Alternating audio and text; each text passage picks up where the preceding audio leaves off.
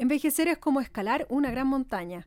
Mientras se sube, las fuerzas disminuyen, pero la mirada es más libre, la vista más amplia y serena.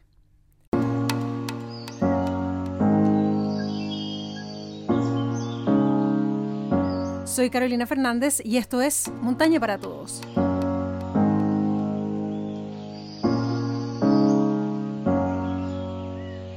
Están amigos de Montaña para Todos? Siempre son bienvenidos a nuestros capítulos que pueden encontrar en distintas plataformas, entre ellas en Spotify, para conversar acerca de temas ligados con la montaña.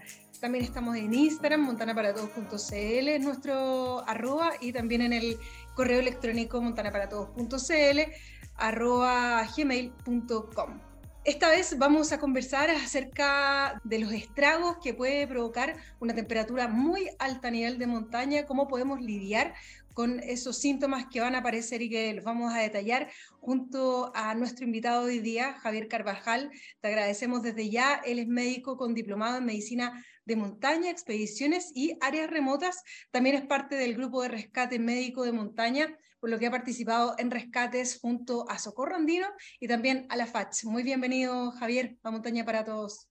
Muchas gracias por la introducción completa y, y gracias por la invitación. Un honor estar en el podcast. Muchas gracias a ti, porque para nosotros eh, es importante abordar temáticas sobre todo de salud y en épocas de verano, cuando el calor aumenta, cuando tenemos que salir con más agua que la, habitual, ¿cuáles son los principales problemas que nos podemos encontrar en términos de, del impacto que genera el calor en nuestros cuerpos? Mira, eh, efectivamente el calor termina funcionando como un estresor al cuerpo y como el cuerpo es algo eh, maravilloso y adaptable, la verdad es que en la medida que nos vamos exponiendo al calor, nos vamos adaptando. El cuerpo va haciendo algunas adaptaciones de diferentes sistemas, lo que nos permite tolerar mejor temperatura más alta. El problema es cuando de repente esto se nos viene de golpe, ¿cierto? Entonces, los, ahí está el problema, digamos, con las olas de calor, que su definición, digamos, operacional básicamente es sobre 32 grados por más de tres días pero sabemos que hay lugares que basalmente funcionan así, hay lugares donde eso es normal, y también se queda súper corta esa definición. La verdad es que hay un montón de factores que inciden. Eh, entonces, básicamente, el calor es un estresor que va a desafiar, digamos, nuestra capacidad de termorregular.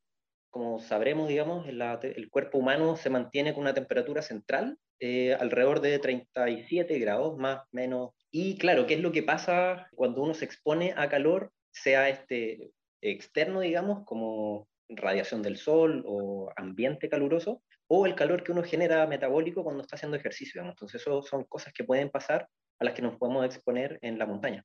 Entonces, puede ser peor eh, salir a un ambiente caluroso, ya con una temperatura sobre 30 grados, por ejemplo, en la montaña, y aparte, como estoy haciendo ejercicio, mi propia temperatura corporal también aumenta. ¿Es el, el mayor conflicto cuando esas dos temperaturas están, están muy altas? Así es, efectivamente, el hacer ejercicio intenso especialmente, porque digamos, eso es lo que va a generar más calor metabólico, en un ambiente que ya es caluroso, y además tenemos que meter algunos factores como la ropa que tengo puesta, la carga de peso que tengo puesta, digamos, en la mochila, y la humedad ambiental y el, viento que pueda existir. Entonces, ahí es donde entran básicamente cuatro mecanismos de transferencia de calor que claro, cuando uno habla de patologías por frío, la verdad es que también las aborda justamente para más o menos pérdida de calor, digamos. Entonces, básicamente los cuatro mecanismos de transferencia de calor es eh, la radiación, como la radiación de onda electromagnética, o sea, la radiación infrarroja del sol, vendría siendo un ejemplo. Eh, otro mecanismo vendría siendo la conducción, digamos que efectivamente por contacto, o sea, tocar el suelo caliente. ¿ya? Entonces, claramente ahí uno se adapta inconscientemente a ponerse zapatos, digamos, y es lo que pasa cuando uno tira la toalla en, en la arena, es cuando uno hace calor en la playa, ¿ya? Entonces, salvarse, digamos, de quemarse por contacto. Lo siguiente vendría siendo la convección, que sería el paso de fluidos por el cuerpo, digamos, que eso puede ser tanto viento o líquido, eh, agua, digamos, agua corriendo que ahí depende también de la velocidad y la temperatura que tenga el, fluido con el que estamos en contacto. Y finalmente, eh, uno de los que pasa a ser más importantes, la verdad, para termorregular como seres humanos, es la evaporación del sudor. Entonces, justamente al exponernos a calor, sea como mencionaba antes, exógeno, o sea, calor del ambiente, o endógeno por el calor metabólico que uno genera por la actividad muscular, eh, el cuerpo tiene una respuesta automática, digamos, inconsciente, que básicamente activa la sudoración y aumenta el flujo sanguíneo a la piel. Entonces, nuestra piel al final termina siendo un órgano que funciona como un radiador. Aumenta el flujo de sangre a la piel, eso aumenta el intercambio de calor, digamos, del cuerpo con el ambiente y nos enfriamos. El problema es cuando fallan estos mecanismos, como falla esta respuesta del cuerpo, entonces la piel no está haciendo, digamos, bien el trabajo que, debería hacer. No tenemos suficiente hidratación, no tenemos sudor, digamos, para mantener eh, la evaporación andando y ya no podemos dar más flujo sanguíneo a la piel y nos empezamos a sobrecalentar.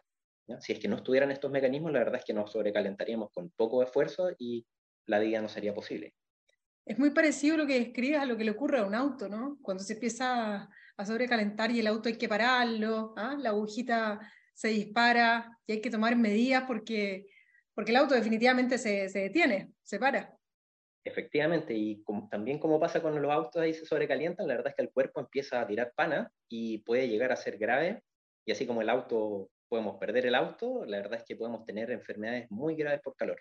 Sí, es que ahí me, me interesa entrar porque quizás muchas personas han visto a otras sentirse mal eh, con calor y automáticamente la medida es darle agua, ¿cierto? Hidratar a esa persona o mojarle la cabeza. A ver si podemos entrar ya de lleno en el golpe de calor, que es cuál es la fase de, de los síntomas que se pueden sentir a propósito de un calor excesivo. Efectivamente, claro, el golpe de calor, y que en español quizás no es tan espectacular el nombre, así como golpe de calor uno suena como piola, pero la verdad es que en inglés es mucho más exagerado, se llama heat stroke, así que en verdad, y le da el peso que tiene, que en verdad es una patología, es una enfermedad, es una emergencia médica, es alguien se puede morir por, por heat stroke, por golpe de calor.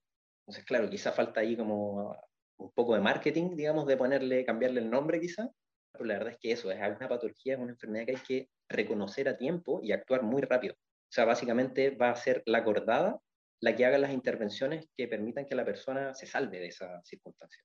Entonces, es súper importante que todos la conozcamos y tomarle el peso a que el calor puede matar. ¿Y cuál es el principal síntoma? ¿Cómo yo, acordada, podría darme cuenta que mi compañero o compañera está empezando a sufrir eh, un golpe de calor? Lo que pasa en las enfermedades por calor básicamente es que eh, es un compromiso progresivo del cuerpo. Entonces, estos mecanismos de compensación, de, de adaptación, en agudo, digamos, en, poco tiempo, en, las horas que uno está expuesto, se empiezan a ver superadas, entonces se empieza a presentar eh, de forma progresiva y va escalando la gravedad. Entonces hay un espectro de enfermedades por calor. Incluso hay algunas circunstancias, digamos, que se asocian al calor, como algunas personas pueden haber sentido calambres por calor, que también se asocia un poco a la deshidratación. Luego existe lo que es el síncope por calor, que es por ejemplo, lo que le pasa a los soldados, digamos, cuando están haciendo, en la marcha militar o están mucho rato parados en un ambiente caluroso, o los guardias reales, digamos, británicos, y el video, digamos, de que se desmayan, y al desmayarse, porque no podía llegar suficiente sangre al cerebro, básicamente, al desmayarse les llega sangre nuevamente y se pueden parar. Y eso quizá, si se recuperan de inmediato, la verdad es que no es demasiado grave. El problema es cuando ya esa descompensación se empieza a mantener. Entonces ahí entramos derechamente en lo que son las enfermedades por calor, que parten básicamente por el agotamiento por calor. eso es algo que podemos ver, digamos, más o menos de forma común, en alguien que está haciendo actividad física en un ambiente caluroso y se empieza a sentir débil, se empieza a sentir, digamos, que le baja el rendimiento, que si lo controlamos va a estar con el corazón latiendo súper rápido, probablemente va a estar súper sediento, digamos, porque también puede que ya haya sudado todo lo que tenía, y básicamente el corazón ya no, o el flujo, digamos, el, volumen de sangre ya no da para mandar a la piel y funcionar como radiador para estar perdiendo calor, y para mandar a los músculos, entonces, el cuerpo, digamos, toma la, la, la decisión inconsciente de parar la actividad, o sea, esa persona va a colapsar y va a probablemente no poder continuar haciendo un esfuerzo intenso y eventualmente puede hasta quedar un poco inhabilitada, ¿cierto? Entonces, si es que vemos las maratones, las personas que van colapsando y después ya no pueden caminar, probablemente hay un gran componente de enfermedad por calor y en ese caso un agotamiento por calor. Y ya si es que esta si no hacemos una intervención en este momento de hidratar y enfriar, podemos pasar al golpe de calor, que se define también eh, técnicamente como una temperatura sobre 40 grados central, que no es muy fácil de tomar y la verdad es que un termómetro de los que tenemos habitualmente no nos va a servir, pero lo que lo define es que hay una alteración del sistema, del sistema nervioso, de la conciencia.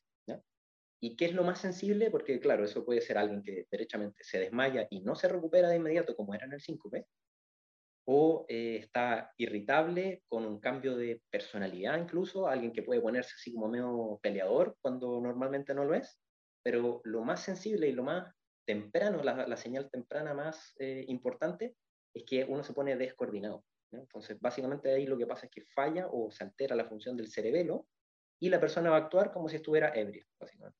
Va a estar eh, hablando con la lengua traposa, va a estar torpe, digamos, no chuntándole a las cosas, va a caminar así como tambaleando. Entonces, eso nos tiene que llamar la atención y ahí ya hay que estar actuando. Vimos eso, hay calor, porque no vamos a tener el termómetro, digamos, y la temperatura.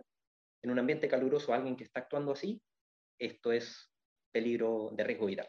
Ahí ya hay peligro de conciencia, ¿no? O sea, claro, efectivamente, si esto progresa, la persona al principio está actuando como ebria, digamos, y también cambios de personalidad, efectivamente la persona puede llegar a quedar en coma. Y también, o sea, y las acciones que uno haga como persona ayudando van a ser lo que pueda determinar si la persona se salva o no. ¿Qué tendría yo que hacer en caso de que me encuentre con alguien en esta primera fase que describes? que es como llama de agotamiento, de, de sentirse medio torpe en los movimientos, pero que no ha llegado todavía a la faceta de golpe de calor. Claro, claro.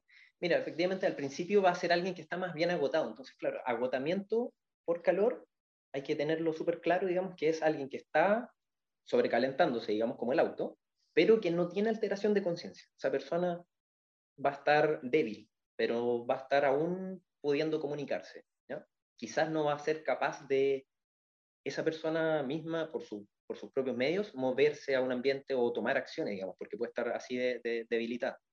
Nos ha pasado, digamos, en el grupo de rescate tuvimos un caso real eh, haciendo un ejercicio de otra cosa, porque como les mencionaba, en estas patologías, efectivamente, por lo rápido de su instalación, no es como para pedir un rescate y que te lleguen a hacer la primera intervención. La verdad es que la cortada o los acompañantes son los que tienen que actuar.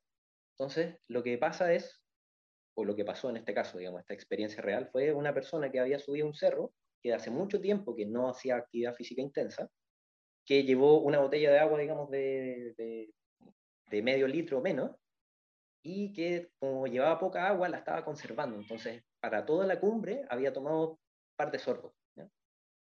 Y básicamente lo que nosotros vimos fue alguien que estaba de aspecto descompensado, digamos, está tomándose la cabeza, sentada en una piedra a pleno sol, y lo primero que hay que hacer, la verdad, es que hay que proteger a la persona del ambiente. Eso es parte de la evaluación primaria también. O sea, eh, hay que tener consideración, digamos, con que el calor puede estar empeorando el estado de la persona, entonces lo primero que vamos a hacer es tratar de llevarla, obviamente con cuidado, porque la persona se puede caer al, ponerla de pie, a un lugar protegido, idealmente ventilado, pero con sombra si es que no tenemos sombra de árboles, la verdad es que nosotros le podemos hacer sombra con cualquier cosa que tengamos, digamos así como tipo toldo.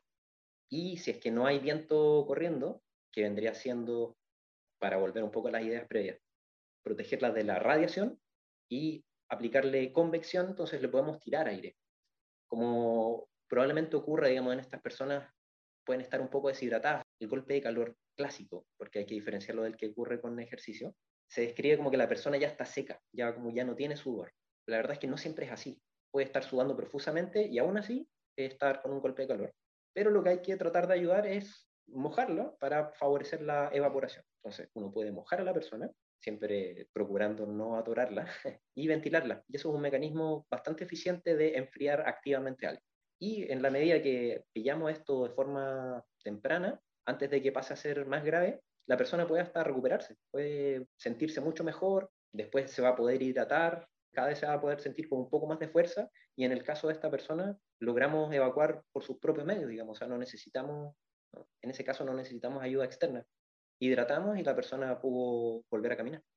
Y eso es lo bueno ya cuando, Javier, cuando se pasa a esta faceta más grave, digamos, más aguda del golpe de calor, hidratar directamente a la persona o hay que hacer un tratamiento un poquito más paulatino para que retome la normalidad. Mira, es súper importante esa, esa, intervención y ese orden de cosas. La verdad es que cuando ya tenemos a alguien que tiene compromiso de conciencia, o sea, que puede estar medio desorientada, básicamente lo que nos habla es que el cerebro está funcionando medio mal. Y cuando el cerebro ya está funcionando un poco mal, pueden alterarse los reflejos. Justamente el reflejo importante en este caso es el reflejo de la tos, o sea, el de proteger la vía aérea. Entonces, si alguien que está comprometido de conciencia, si no está muy conectado, incluso desorientado o derechamente torpe, si le damos agua a esa persona, especialmente si le damos así de, golpe, esa persona puede llegar a aspirar agua. Entonces hay que tener mucho ojo con hidratar o dar cualquier cosa por boca en alguien que está con compromiso de conciencia. Eso vale para hipoglicemia, cuando baja el azúcar, digamos, o cualquier otro mal de altura, en todas las circunstancias en que hay alteración de conciencia, hay que tener mucho ojo. De hecho, no dar cosas por boca, derechamente.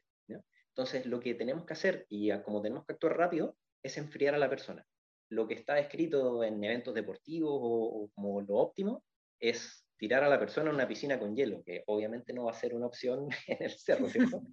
lo que sí en algunos casos podría ser, pero también, o sea, a ser anecdótico, es meter a, las personas en, en, un cuerpo de agua corriendo. O sea, si tuviéramos este caso, digamos, de sospecha de golpe de calor y tuviéramos un río al lado, podríamos meter a la persona al agua, siempre protegiéndole la vía aérea, y ese, esa agua corriendo va a ser por convección, eh, nos va a enfriar a la persona. Como obviamente eso es súper difícil de tener, digamos, que cumpla todas estas circunstancias, lo que se recomienda es proteger a la persona del ambiente, o sea, estos cuatro mecanismos de transferencia de calor, proteger de irradiación, mojar para favorecer la evaporación, tirar aire para la convección y quizá podríamos poner algo en el suelo para que si es que estamos sobre piedras o algo caliente, que, que eso no nos sume al calor de la persona. ¿Y cuánto rato duran estos síntomas de, de, golpe de calor, de sentirse así de mal? De fondo, si yo estoy haciendo un ascenso con alguien y la veo que viene un poco agotada, pero me parece a primera vista que, es más bien inofensivo, que es algo que puede pasar con los minutos, que es algo momentáneo. ¿Cuánto rato yo tendría que esperar? Aprox. Mira, ahí lo que en verdad hay que, claro, identificar esto y tratar de corregir los factores que pueden estar incidiendo. Entonces, si la persona ya está mostrando signos de agotamiento, claro, ahí hay que enfriar o quitar abrigo, quizás si es que la persona no, no lo ha hecho, quizás estamos demasiado abrigados y eso es lo que le pasa, por ejemplo, a, los bomberos, digamos, hay algunas ocupaciones que, que, les ocurre más esto. Y eh, si es que uno corrige los factores, la verdad es que esto puede revertir en minutos, si uno lo alcanza a atajar. El problema es cuando ya pasa a ser golpe de calor derechamente, que como les digo, eh, solo para dejar la idea, efectivamente es, el, es la fase final de toda esta descompensación de los mecanismos del cuerpo que puede llegar, llevar a la muerte. Entonces, el golpe de calor ya es súper serio, ya se nos pasaron todos los signos de alarma y estamos en el pare. Y eso, si es que ya llegamos a golpe de calor, pese a que enfriemos, la verdad es que eso puede tener consecuencias por días, meses, incluso años, o sea, por el resto de la vida, la persona puede tener riesgo aumentado de algunas enfermedades, como arritmias al corazón, va a ser más fácil que haga otro golpe de calor porque va a termorregular alterado, entonces es una catástrofe para el cuerpo. Tú sabes, igual es más sensible porque son, hablamos de consecuencias a largo plazo, digamos, no, El, el, golpe, de calor tiene una tasa de mortalidad que no baja del 10%. En algunos casos, digamos, bajo algunas circunstancias, si es que se demora la ayuda, está descrito más de dos horas, y si no se enfría la persona, hasta 75% mortalidad. Entonces esto es terrible. Y por eso es que es importante la intervención temprana. Sí, también es importante, Javier, o sea, creo yo, todas estas enfermedades que nosotros hemos hablado acá en el, en el podcast, eh, la prevención, ¿cierto? Que eso es como lo fundamental en todo. Y en general, la planificación en la montaña. Entonces, ¿qué tan relevante es en este aspecto estar correctamente hidratado para, para evitar esto? Efectivamente, la hidratación es uno de los tres pilares, yo diría, en verdad, para, de las cosas que uno puede hacer para prevenir. Eh, siempre es planificar, ¿cierto? O sea, también ver la meteo ya nos va a ayudar a saber voy o no voy, modelo clásico de gestión de riesgo, ahí, aparte de, la, de los modelos nuevos. Pero claro, la hidratación es esencial, entonces también sería espectacular poder tener una, una receta y que todos puedan cumplirla y tienes que tomar tantos líquidos, tantos ml de líquidos cada tanto rato y con eso vas a estar espectacular. La verdad es que no existe porque cada persona, digamos, las necesidades son súper individuales. Hay recomendaciones a grandes rasgos, digamos, se habla de alrededor de 250 cc cada 20 minutos, incluso 300, entonces al final da más o menos un litro por hora, que haciendo actividad es harto y pensando en montañismo es mucho peso, entonces es poco practicable. Entonces uno trata de optimizar ahí, trata de ahorrarse, y el tema es que pasa que uno ya lleva harto tiempo de actividad y de repente te gastes sin agua, y eso puede ser gravísimo. Y además eh, importa el, tipo de líquidos que uno toma, ¿ya? porque uno efectivamente está con hartas pérdidas cuando hace ejercicio, pero no es solo agua, también son sales. Entonces, para actividades prolongadas, empieza a importar el que uno reponga sales, y eso puede ser en lo que uno come, clásico, digamos, hay frutos secos, salados, ramitas saladas de queso, o líquidos derechamente bebidas que son preparadas específicamente para eso, que tienen sales de en concentraciones adecuadas. Y además ahí podemos sumar también el ir reponiendo carbohidratos que nos van a ayudar a mantener la actividad física eh, intensa porque vamos poniendo la energía básicamente. Pero la hidratación es solo una parte de, la, de, las estrategias de prevención. También la disipación de calor es esencial, entonces ahí la vestimenta adecuada es clave. Entonces tenemos que tener ropa que nos permita evaporar ahí entra de nuevo como el tema que ya se discutió en otro capítulo del podcast, digamos, de la ropa sintética. Se recomienda en general de colores claros también, porque claro, vamos ahí a ir al factor radiación y absorción de calor si es que son ropa oscura. Y se recomienda, bueno, ahí están las está la diferencia, digamos, con las ropas técnicas versus las técnicas de, la gente que vive en el desierto, que usa esta ropa un poquito suelta, que permite la ventilación entre medio. En general, como ropa técnica, tiende a ser un poco más bien ajustada, ¿cierto? Eh, al comienzo mencionaste la mochila, dijiste que dependía también del peso, de cuánto calor íbamos a generar, porque caminar sin nada es muy distinto, hacerlo con un peso importante, a cuesta. Entonces, ¿cómo regular esa parte? ¿Cómo saber si vamos a necesitar, por ejemplo, comenzar nuestra caminata con poquito más ligeros de ropa, porque el peso que llevamos es mucho eh, para termorregular bien nuestro cuerpo? Sí, efectivamente, claro, el peso y la vestimenta es esencial y es, claro, parte de, lo, de uno se preocupa harto eso en la montaña. En general uno trata o quizá comete el error de querer partir muy cómodo. Entonces uno sale de la carpa y quiere estar, digamos, no perder el calorcito que uno tenía. la verdad es que si estamos en reposo y partimos haciendo actividad física, vamos a entrar en calor al tiro y nos va a empezar a molestar la ropa. Entonces quizá la lección ahí es a la segunda vez que esto me pase, yo ya sé que no tengo que partir tan cómodo y quizá voy a partir con un poquito de frío y a la medida que genere calor voy a ponerme cómodo. El tema es también saber, o sea, quizá no me voy a poner la capa de abrigo, pero me voy a poner algo que me aísle, pero que a la vez ventile. Entonces las chaquetas, digamos, de buena familia o de alta gama, digamos, efectivamente te pueden cortar, digamos, el viento, te pueden aislar de si es que hay lluvia, pero tienen ventilaciones en puntos clave que permiten que uno vaya botando calor. Pero también pasa que cuando uno se pone la mochila grande, o sea, uno pierde toda la espalda eh, que está en contacto y eso inevitablemente se va a mojar y no va a ser un área de intercambio de calor. Entonces hay que considerar eso. Y quizá con el peso de la mochila eh, también toca el, último punto de lo que hablamos de prevención, que es el adaptarse a la actividad física que uno hace. Un factor de riesgo bien importante para tener alguna enfermedad por calor es quizá tratar de abarcar más de lo que uno es capaz. Entonces, sobre esforzarse, tratar de seguirle la, el ritmo a alguien que está en mejor condición física, eh, solo favorece que nos sobrecalentemos y que si es que no nos damos el tiempo para hidratarnos, la verdad es que nos puede afectar el calor. Qué importante eso que dices, porque seguramente la persona del ejemplo, ¿no? Que, que, se sintió mal después de mucho tiempo no haber hecho actividad física y no haberse hidratado correctamente, probablemente se sintió que está en menos condición que el resto, quiso seguirle el paso y bueno, las consecuencias ahí están, están a la vista. Javier, respecto a la insolación, ¿cómo nos podríamos diferenciar? ¿En qué fase, si lo queremos, de, de esta cadena que involucra exponerse al calor en la montaña está respecto al golpe de calor, por ejemplo? Sí, es bien interesante el tema de la insolación, porque es un término que es poco técnico, digamos. De hecho, yo a propósito de eso, claro, me puse a buscar, ya, ¿qué es insolación? hay un montón de definiciones, pero no hay ningún consenso médico que, se, que lo use, ¿ya?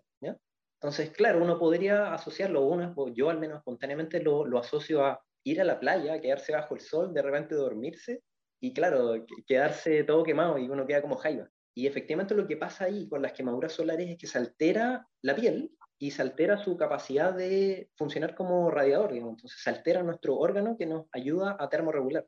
Entonces, que está descrito, digamos, que sobre el 5% de la superficie corporal, si tienes una quemadura, ya se altera tu capacidad de termorregular. Y eso puede gatillar con mucha más facilidad alguna enfermedad por calor. Pero eso es interesante lo que mencionas, que si uno llega a exponerse al sol y uno se quema la piel un poco, en el fondo la piel también se ve afectada como para exponernos y ser incapaz de termorregular correctamente y por tanto que canten alguna enfermedad por calor. Sí, absolutamente. O sea, bueno, de partida uno, cualquier persona que se haya quemado así, que se haya tomado una siesta bajo un sol medio intenso, es súper incómodo, va empeorando con los días y efectivamente también se puede asociar a dolor de cabeza, que es uno de los síntomas habituales que puede dar con la exposición al calor. Y uno no se va a sentir en, condiciones de hacer algún esfuerzo muy intenso, o sea, no sé si después de insolarme en la playa, por decirlo así, eh, me darían ganas o me sentiría capaz de ir a hacer alguna expedición al cerro más o menos demandante, más que un paseíto. Entonces hay que tener ojo ahí con, claro, los tiempos de recuperación, si es que uno se quemó la piel, después uno se descascara entero, quizá pasaron hasta por fase de ampollas, ¿no? O sea, es el momento de cuidarse, es como si uno se enfermara de otra cosa, quizá vamos a tener que esperar la, la, la salida que tenía programada.